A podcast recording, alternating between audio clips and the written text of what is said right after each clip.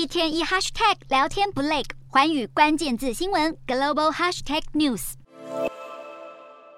中国要在一月防疫大松绑，也同步开放出国旅游，让民众心情蠢蠢欲动。取消边境管制的消息一出，中国旅游平台上关于国际机票的搜寻量在十五分钟内暴增了七倍，有关签证的搜寻也大增十倍，在三十分钟后，机票跟海外酒店的搜寻量达到三年来的高峰值。那么这些民众首先想造访的国家又是哪里呢？根据统计，搜寻量增加最快的前十个地方，除了港澳之外，最热门的海外国家就是日本、泰国跟南韩。不过现在正值中国疫情爆发，这些入榜的国家都不敢大意。泰国在大开国境后，疫情就不断扩散。现在日本政府也紧急宣布，要从三十号开始，针对中国旅客加强入境管制。所有来自中国或是七天内曾经到过中国的民众，要进入日本就得强制筛检。旅客们不只要小心病毒感染，也得注意旅游花费。根据全球商务旅行协会预测，单看明年的经济舱票价，亚洲区域内的航线上涨百分之五点四，亚洲飞北美上涨百分之十点三，还有亚太区跟亚洲飞欧洲也上涨了百分之十四。国外旅游即将复苏，国内通关也逐步开放，中国的广深港高铁也要在一月十五号全面恢复，